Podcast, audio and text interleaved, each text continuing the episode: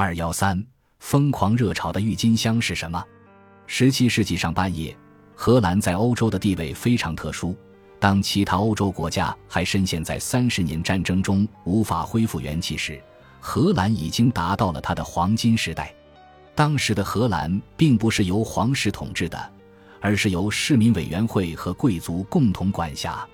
它是欧洲第一个发展现代经济的国家，同时也是欧洲当时最富裕的国家。它的财富主要来自贸易。荷兰是第一个与远东地区直接建立贸易关系并进行大规模贸易往来的国家。当时，欧洲大部分奢侈品也是来自远东地区。荷兰人一点一点积累财富。慢慢的变得极其富有，尽管财富集中在少数人手里，但人们整体的生活水平在当时是欧洲国家中最高的。这个时期的荷兰商人虽然已经经历了16世纪的宗教改革，但事实上，他们依然非常盛行比较极端的加尔文主义，非常反对炫富。所以，唯一允许荷兰商人公开表现自己富有的行为，就是用各种方式赞美上帝，比如。在花园里栽种漂亮的花来供奉上帝，一边供奉一边炫富。这个时候，荷兰还没有一朵郁金香。郁金香最早产于中国的新疆、地中海南北沿岸、中亚细亚和伊朗、土耳其、哈萨克斯坦等地，后经丝绸之路传至中亚，又经中亚流入欧洲及世界各地。直到一位新任命的来自维也纳的植物学教授。把一批在土耳其栽培的郁金香带到荷兰的莱顿，教授精湛的栽培技术使这些郁金香球茎异常漂亮，一时成为莱顿上层社会谈论的焦点。本来就喜欢用花装点自家花园的荷兰人，马上对郁金香产生了喜爱之情，并把它评为国花，与风车、奶酪和木鞋一起成为荷兰的四大国宝。许多王公伯爵登门拜访教授。以一赏郁金香为荣，但那些萌生占有之意的买主一律遭到了教授的拒绝。后来，一个窃贼乘教授不备，盗走了许多球茎并出售。机敏的投机商开始大量囤积郁金香球茎，以待价格上涨。在舆论鼓吹之下，人们对郁金香的倾慕之情愈来愈浓，最后表现出一种病态的倾慕与热忱。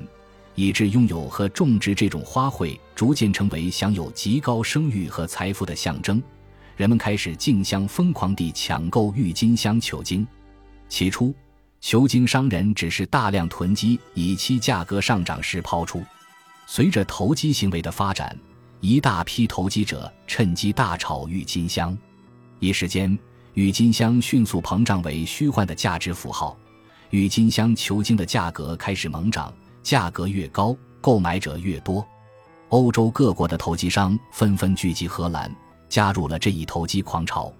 一六三六年，一颗郁金香的价格竟然达到了与一辆马车、几匹马等值的地步，就连长在地里肉眼看不见的球茎都几经转手交易。一六三七年，一种叫 Swiss 的郁金香球茎价格在一个月里上涨了百分之四百八十五，一年时间里。郁金香总涨幅高达百分之五千九百，当时最贵的郁金香球茎名叫“永远的奥古斯都”，价格可以买下荷兰最繁华地区的一座大礼堂。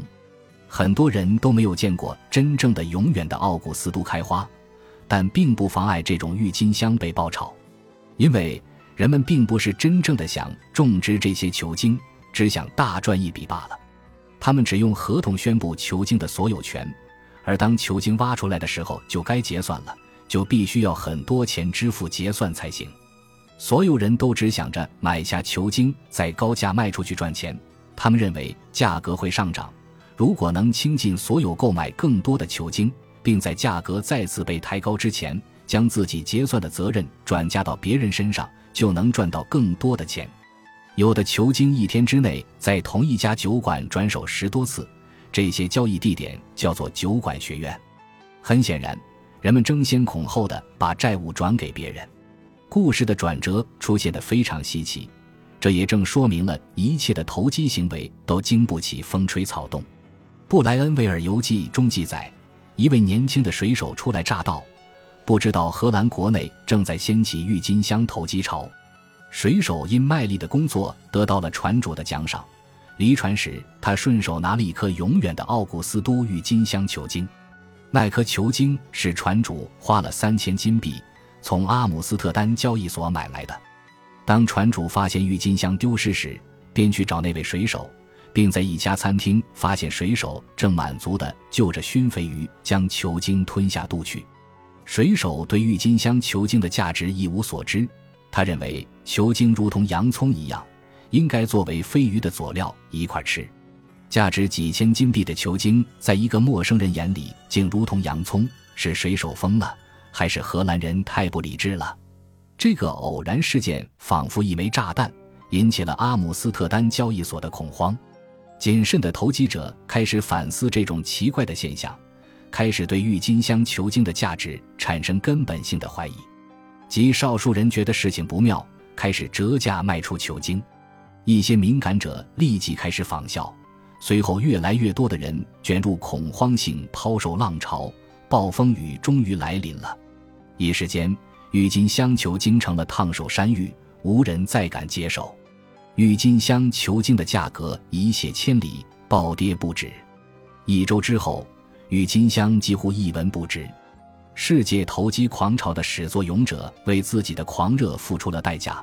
荷兰的经济繁荣也变成了昙花一现，从此走向衰落。荷兰在欧洲的地位受到英国的有力挑战，欧洲繁荣的中心随即移向英吉利海峡彼岸。郁金香依然是郁金香，荷兰却不再是以前的荷兰了。本集播放完毕，感谢您的收听，喜欢请订阅加关注，主页有更多精彩内容。